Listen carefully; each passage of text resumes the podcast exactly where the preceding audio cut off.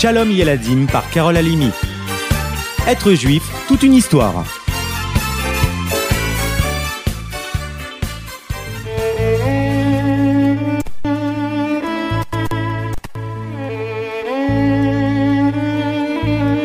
C'est le 18 du mois des Louls que vint au monde, dans le foyer de Reb Baruch, sa femme Rivka, le petit Schneor Zalman. Exactement le jour de l'anniversaire du Baal Shem Tov, qui fêtait alors ses 47 ans. Le jeune enfant est nommé ainsi sur son grand-père, Schneor Zalman, l'arrière-petit-fils du célèbre Maharal de Prague. Et oui les amis, le petit Schneor Zalman qui venait de naître dans cette maison en ce jour du 18 Elul était directement descendant du Maharal de Prague. Reb Baour, en ce temps-là, découvrait les enseignements du Baal Shem. L'étudiant de Talmud qu'il était, petit à petit, devint un élève assidu du maître. Les secrets qu'il comprend et intègre peu à peu font de lui un nouvel homme, un chassid. C'est tout naturellement que le nouveau père qu'il était chercha à amener son jeune fils devant son maître, afin qu'il le bénisse comme le veut la coutume. Mais à ce qu'on raconte, le Baal Shem Tov évita habilement de se retrouver face à l'enfant. C'est une âme nouvelle, disait-il et il faut absolument qu'il reste attaché au Maguide de Mézérich, exclusivement au Maguide. Vous vous souvenez les amis, c'est le successeur du Baal Shem Tov. Ainsi, lors de la coupe de cheveux du petit Schneor, Rabbi Israël Baal Shem Tov lui coupa une mèche en se tenant de façon à ne pas être vu derrière l'enfant. Dès son plus jeune âge, Schneor est animé par l'envie de comprendre pourquoi l'âme descend dans un corps, quel travail doit-on mener dans ce monde, comment peut-on servir Hachem de son mieux. Dès son plus jeune âge, Schneor est animé par l'envie de comprendre pourquoi l'âme descend dans un corps, quel travail doit-on mener dans ce monde, comment peut-on servir Hachem de son mieux, et encore tant d'autres questions. De 8 à 11 ans, il étudie sans relâche auprès d'un professeur, Rassi lui aussi, du Baal. Puis, son père tient à reprendre en charge l'éducation de son fils. Durant ces années, le jeune Schneor en profite pour aller auprès de ses frères juifs, afin de les convaincre de travailler la terre plutôt que de faire du commerce.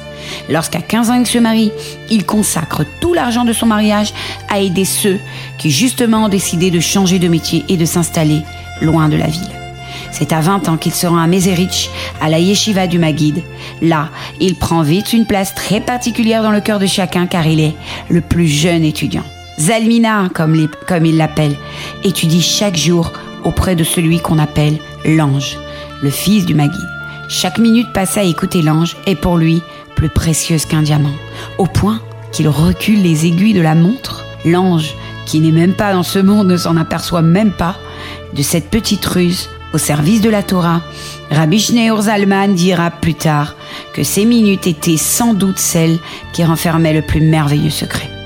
En 1772, lorsque le Maguide quitta ce monde, Rabbi Schneur Zalman prit la tête des Chassidim et commença l'écriture de ce fameux livre dont Rabbi Danipoli dira Comment un livre aussi petit peut contenir un si grand Dieu Le Tanya. La pensée du rabbi se développe de plus en plus, au point que les autorités russes commencent à s'en méfier. Rabbi Schneur Zalman sera alors enfermé dans les géoles russes. Le tzaddik en sortira plus fort encore. Alors qu'il était emprisonné, le rabbi dut un jour se déplacer et traverser un cours d'eau. Il faisait nuit. Le rabbi voulut en profiter pour réciter la bénédiction de la lune. Pourriez-vous vous arrêter, s'il vous plaît demanda-t-il à son geôlier. Ah, certainement pas. Puis quoi encore? Excusez-moi, je vous prie, mais il faut que vous sachiez que je peux arrêter la barque moi-même. Seulement, je tiens à ce que ce soit vous qui l'arrêtiez. Arrêtez donc cette barque, s'il vous plaît. je voudrais bien voir ça, tiens. Le surveillant n'avait pas sitôt fini sa phrase que la barque s'arrêtait d'elle-même. L'homme n'en croyait pas ses yeux. Il questionna le rabbi. Je ne comprends pas.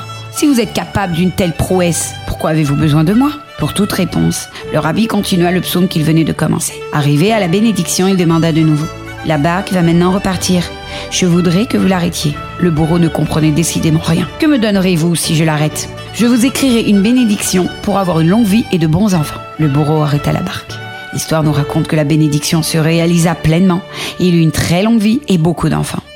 Vous vous demandez sûrement pourquoi le rabbi tenait tellement à ce que ce soit son géolier qui arrête la barque. Il fallait en fait, d'après les enseignements de nos maîtres, que la mitzvah soit accomplie selon les lois naturelles. Si la barque s'arrêtait de façon miraculeuse, c'est un peu comme si la mitzvah avait perdu sa valeur. Au fond de sa prison, la Zaken se posait des tas de questions. Pourquoi suis-je ici? Pourquoi Hachem m'a-t-il envoyé là? Dois-je continuer à diffuser les profondeurs de la Torah?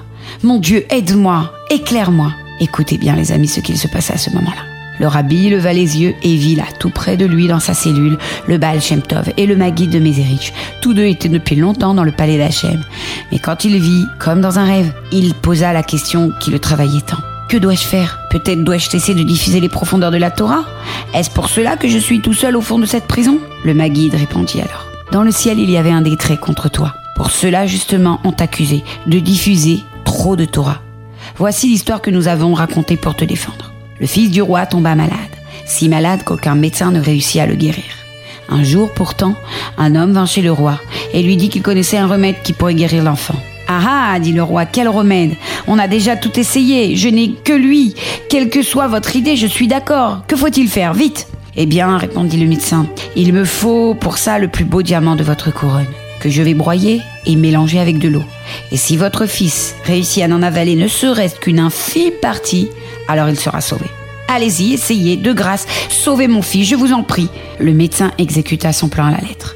Le diamant fut broyé, mélangé, jusqu'à n'être plus qu'une bouillie. Immédiatement, le médecin tenta de le faire avaler à l'enfant. Mais la maladie avait gonflé sa gorge. Rien ne passait. Chaque cuillère glissait dans sa bouche, aussitôt recrachée, laissant là le liquide dispersé autour de lui. Pourtant, le médecin ne se découragea pas.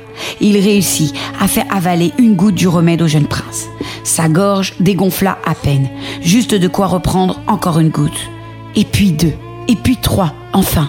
Petit à petit, auprès de nombreux efforts, l'enfant but assez de ce médicament pour commencer sa guérison. Cette parabole, cette histoire qui n'est pas vraie, nous enseigne, le prince malade, c'est le peuple juif. Et le plus beau diamant de la couronne, ce sont les profondeurs de la Torah contenues dans la Chassidoute, que le rabbi Zalman enseignait à tous. Si la moindre goutte pénètre dans le cœur de chaque juif, alors sa guérison est assurée. Non seulement il faut continuer à diffuser ses secrets, mais il faut encore redoubler dans ce domaine, lui dire les deux tzadikim qui étaient face à lui. Le décret a été annulé, rassure-toi. Sa vision disparut alors. Les deux tzadikim s'en allèrent. On vint alors annoncer au rabbi qu'il était libre et qu'il pourrait sortir de prison dès à présent. Nous étions à la date lumineuse du 19 Kislev. Cette date reste jusqu'à aujourd'hui pour tous les chassidim la fête de la délivrance. Être juif, c'est vraiment toute une histoire, n'est-ce pas? À bientôt